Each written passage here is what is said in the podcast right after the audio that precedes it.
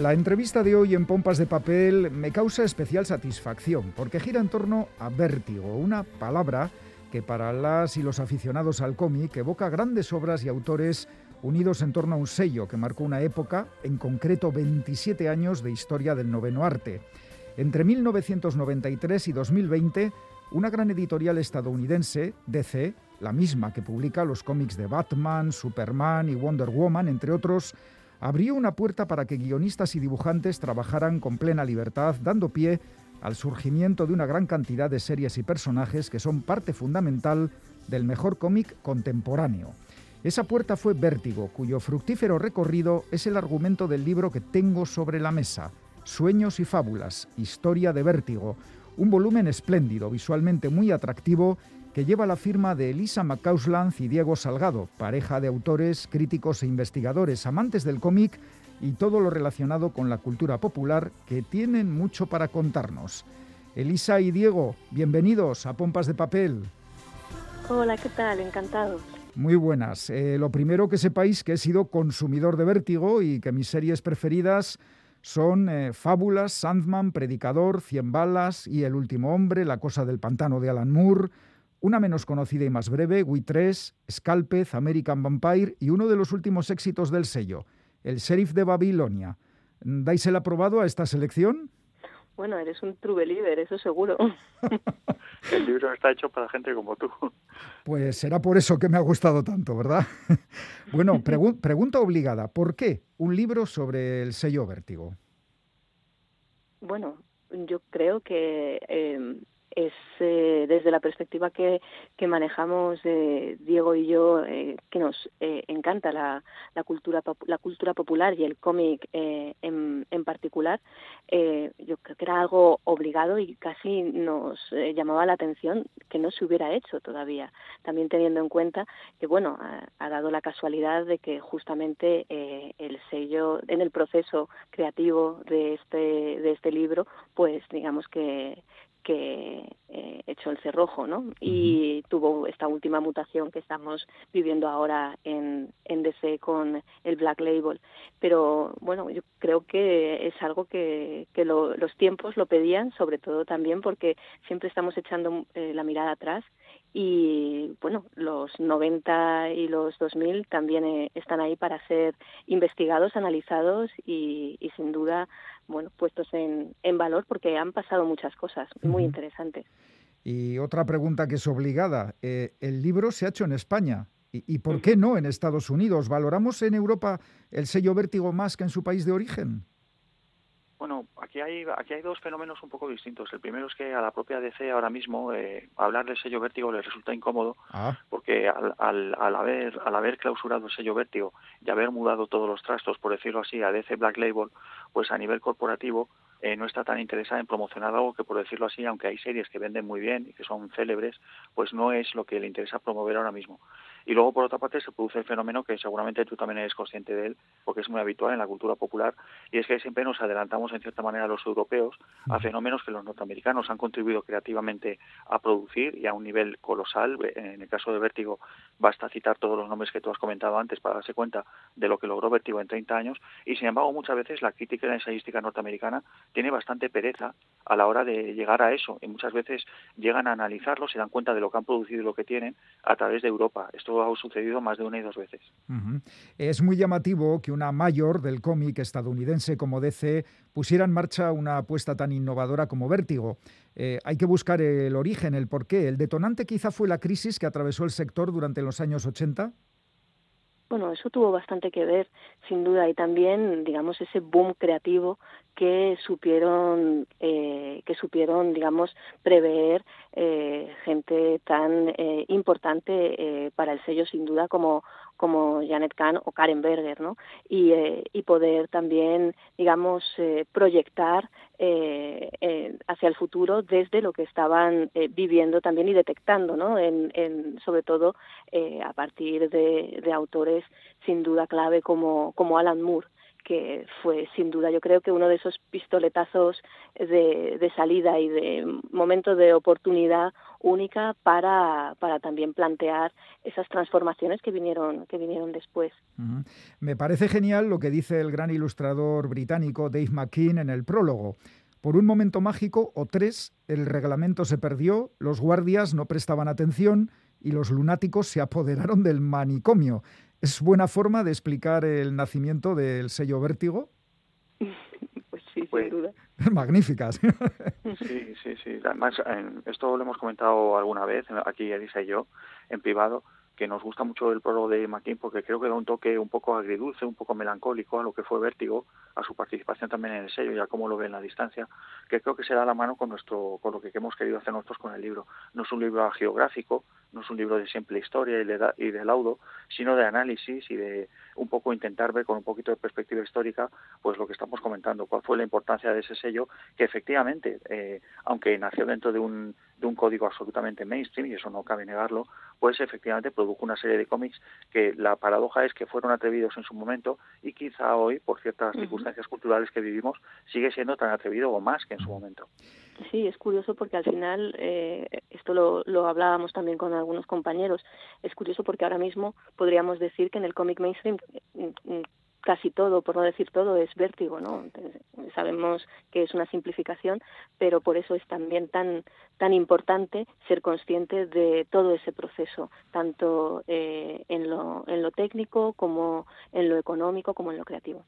Todo tiene un principio y hay que decir que Vértigo basó sus, inicios en algunos cómics que habían empezado a publicarse años antes, como Sandman o La Cosa del Pantano, y se aprovechó también de la llamada invasión británica. Autores como los mencionados Dave McKean y Alan Moore, y Gartenis, Grant Morrison, Warren Ellis, Dave Gibbons, Pete Milligan, Frank Whiteley.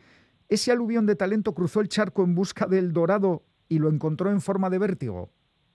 Bueno, ahí también tuvo bastante que ver, como decíamos antes, el, el buen ojo eh, de, de, Karen Berger a la hora también de, eh, bueno, de incluso acudir a, a, la, a la, Gran Bretaña a, a, ojear, ¿no? Y a ver un poco cuáles podrían ser esas nuevas líneas que, que trazar también desde, digamos, otros puntos de vista con lo literario y bueno y con otro y con otras perspectivas no eh, que también eh, en, lo arquetípico mitológico no que, que manejaban todos esos a, todos esos autores que has citado. Y eso creo que es un, un, tema también a, tener muy en cuenta. La, la, invasión británica es clave sin duda para todo lo que ha sido y, y es a, día de hoy eh, también el cómic eh, estadounidense y más allá. Habéis mencionado dos veces a Karen Berger y hay que decir que Karen Berger fue durante 20 años editora de Vértigo. Eh, ¿Qué importancia tuvo en el éxito de la marca? Bueno, Karen Berger tiene una importancia fundamental, no solo efectivamente por, por ser una mujer a la cual se le otorga en una época donde no era habitual una confianza enorme por parte de los directivos de DC Comics para que dé vida a este sello, sino además porque hay una circunstancia muy curiosa que es el hecho de que Karen Berger no era aficionada a los cómics. vaya, vaya hombre. Sí, cuando se le propone esta, esta misión, por decirlo así, de, de dar cabida en DC a este sello especial, pues ella no tiene una cultura humanística superior eh, de otro nivel y ella precisamente lo que aporta desde dentro y luego hacia afuera, hacia las lectoras, porque uno de los mayores valores de Vértigo es cómo cambia también el paradigma de, que el cómic y sobre todo el cómic mainstream es un cómic para hombres, para lectores masculinos, pues eh, Berger eh, ella inocula, por decirlo así, otra sensibilidad a través, como decía Elisa, de todos para empezar, de toda esta invasión británica que se trae, de autores británicos, y luego con su propio empuje, de una manera de editar, a nivel incluso técnico, que propicia que personas, como os comentaba, como las mujeres, eh, que hasta entonces habían estado un poco, veían un poco con recelo el cómic mayoritario, pues entrasen a saco y se convirtiesen en ávidas lectoras. Y de hecho yo creo, no sé qué opina Elisa, que creo que en este aspecto también Vértigo tiene una tiene una importancia fundamental para el hecho de que el cómic haya cambiado tanto sus rasgos en los últimos diez años en las cuestiones de género también. Sí, sin duda, en eso estamos además, vamos, no, no, no solo de acuerdo, sino que es maravillosamente eh, eh, evidente y lo sufrimos, eh, bueno, lo sufrimos y yo no diría sufrir, vamos, lo vivimos eh, de una manera apasionada en carnes quienes, eh, quienes éramos lectoras en, en los 90 de, de todo lo que caía en nuestras manos eh, que viniera del sello vértigo, en parte también porque bueno eh, ampliaba un poco el espectro. Sí es cierto que eh, como Berger eh, provenía también de, de la historia del arte, de, bueno, del ámbito académico universitario, pues tenía otra perspectiva que podríamos hablar también de, de bueno, lo tratamos desde una perspectiva crítica de cómo eh, ahí eh, pues se amplió, se ampliaron una serie de una serie de eh, espacios y universos que, que, bueno, yo decía incluso que en algunos se, se complejizaron en cierta medida y en otros, bueno, podríamos también debatir sobre el tema, ¿no? Pero sin duda tenía también mucho que ver con el tema de la propia representación en, en, en series como, como Sandman, sin ir más lejos, que el, colectivos como el LGTBQ pues estaban eh, especialmente especialmente eh, encantados ¿no? con, con determinados pasajes donde precisamente se veían por fin también ya no solo en un sentido de representar, sino eh, en ese planteamiento más complejo, ¿no? Y, y, y, por lo tanto también apasionante, interesante y, y para pedir para pedir más, claro. Y en eso se convirtió también en estilo y canon. Mira, tengo aquí abierto pues las primeras páginas del libro y se ve la ilustración de Muerte, el personaje de Sandman, que es esa chica gótica, y esa imagen que tiene mirando pues eh, desde una manera displicente, ¿no? Ahí tranquilamente sentada. Se cambiaron los personajes femeninos en las series de Vértigo, ¿verdad? Bueno, yo creo que todos, ¿no? Eh, pero desde luego también con un foco especial en, en esa complejidad eh, de, de, los distintos personajes eh, femeninos y queer.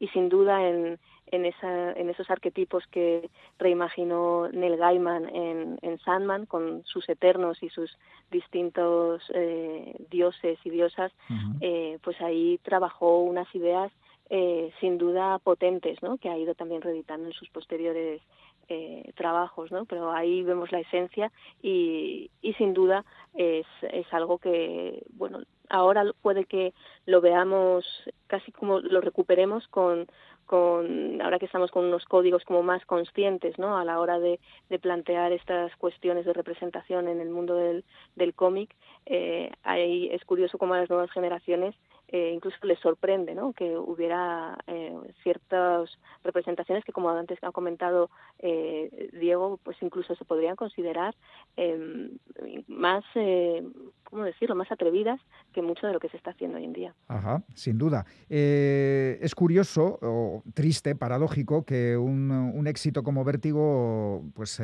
bajara la persiana en el año 2020 pero su espíritu sigue presente, ya lo habéis dicho, en otras iniciativas editoriales, incluso dentro de la propia DC, con el sello Black Label. ¿Se puede decir que el legado de Vértigo permanece y permanecerá en el cómic? Eh, sí, yo en esto creo que Lisa y yo estamos de acuerdo. Eh, por citar otro sello, por ejemplo, que es auténticamente Vértigo hoy en día, está el caso de Image, por ejemplo. Image, sí, sí, sí. Image eh, es lo que es ahora mismo porque emuló, por decirlo suavemente, lo que estaba haciendo Vértigo y al final acabó un poco por robarle el caramelo a Vértigo y ser ella la que representaba como editorial lo que hacía Vértigo. Entonces, efectivamente, con, muchas virtudes y muchos problemas, desde luego el panorama editorial no sería ahora mismo el que es sin Vértigo, porque como decía Elisa antes, todo se ha transformado, al menos a nivel estético, plástico y gentrificado en Vértigo, en lo que era Vértigo, y eso, insisto, tiene sus cosas buenas y sus cosas malas, y por supuesto que Vértigo tiene correa para rato en cuanto a, a su permanencia en el imaginario popular, porque no hay más que ver, de hecho, lo curioso es que es ahora, con el boom, por ejemplo, de las series de televisión, cuando Vértigo va a experimentar un boom mayor que, del que ha tenido nunca. Hay que darse cuenta, por ejemplo, que este año se estrena Sandman, hay una expectación por la serie sobre Sandman. No me extraña. Sí, sí, pues, pues es una expectación que prácticamente vamos a vivir un resurgir de Sandman como nunca ha habido. Hay que darse cuenta que estamos hablando de una serie que va a tener un impacto global y eso va a hacer que la atención de muchísimos lectores y espectadores se vuelque con estas obras. O sea que sí, como tú decías, a Vertigo le queda cuerda para rato a bastantes niveles expresivos. Bueno, y sí, has citado, has citado eh, Diego, eh, Image, pero creo que también sería importante eh, al menos eh, apuntar que eh, Karen Berger está ahora mismo en Dark Horse y que tiene una línea incluso que se llama Berger Books, ¿no? Y también ha llevado este espíritu, a, incluso podríamos decir con una cierta, eh, bueno, evolución, transgresión desde lo que ella había, había estado trabajando todo este tiempo en, en DC con, eh, con historias bastante interesantes, ¿no? Como puede ser el Semillas de, de Nocenti y David Aja, por ejemplo, ¿no?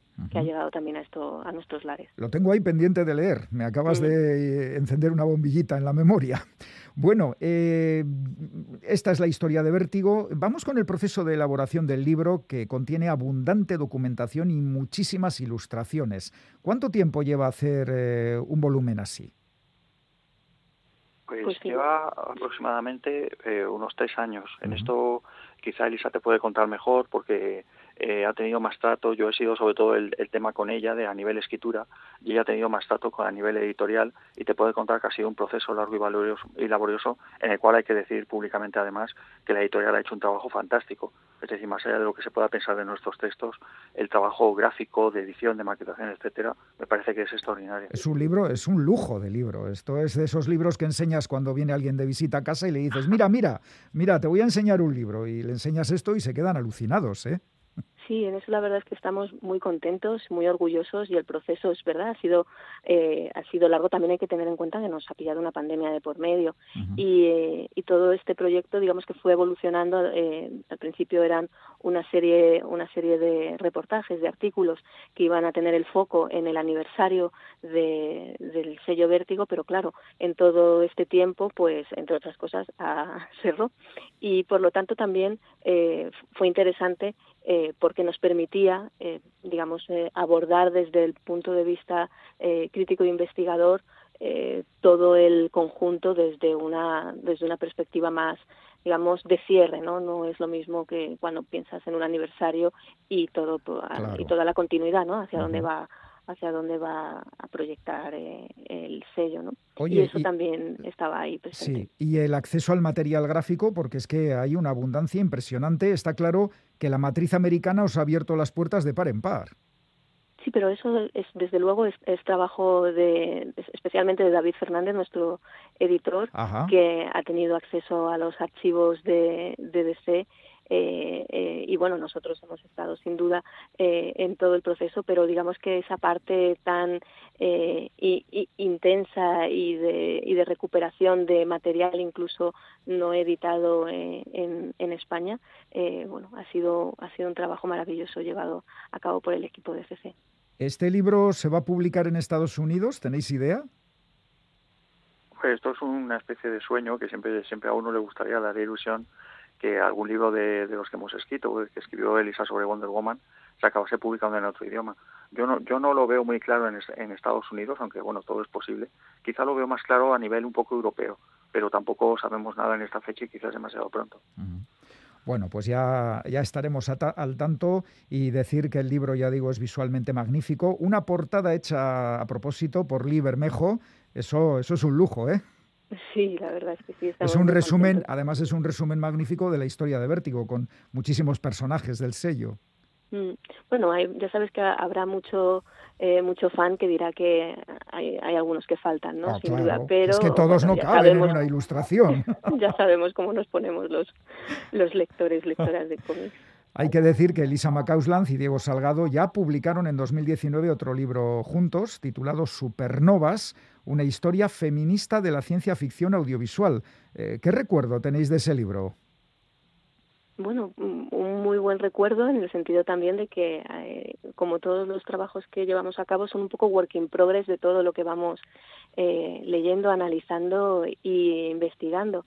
Y, también ocurre que bueno es, es justo también estos libros que, que su digamos su proceso también quedó un poco de su proceso de compartir y de, y de, lectura y presentaciones quedó también un poco así em, atropellado por, por la pandemia. Pero sin duda creemos que la ciencia ficción además ahora mismo desde esta perspectiva eh, que analiza desde la que analizamos eh, todo todo el arco histórico y más todavía en el audiovisual es, es algo de lo que vamos a seguir hablando sin duda Seguro que sí. Eh, no podemos terminar sin preguntaros si tenéis algún nuevo proyecto entre manos.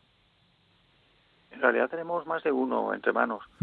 eh, lo que pasa es que primero hay, hay cosas que incluso están sin firmar, hay que ser prudentes, pero, pero un poco lo que decía Elisa, a nosotros nos encanta trabajar juntos y nos encanta trabajar juntos sobre la cultura popular. O sea que todo lo que todo lo que venga a nivel de pues incluso de talleres, de seminarios, de libros, etcétera, de críticas, de textos, va siempre enfocado por ese lado porque creemos que no solo nosotros, sino hay un movimiento generacional en nuestro país eh, de, personas que, que, vivieron la cultura popular y que ahora quieren aportar su propia visión sobre ella y avanzar hacia el futuro, porque hay muchísimo por investigar, que estamos juntos en esto y creemos que es un momento muy bonito, la verdad. Pues que dure el momento. Sueños y fábulas, historia de vértigo, un magnífico libro publicado por ECC Ediciones, firmado por Elisa Macausland y Diego Salgado. Elisa, Diego, enhorabuena por vuestro trabajo y hasta la próxima. Hasta la próxima y muchísimas gracias por traernos a tu programa. Ha sido un placer y un honor. Igualmente, igualmente. Un abrazo.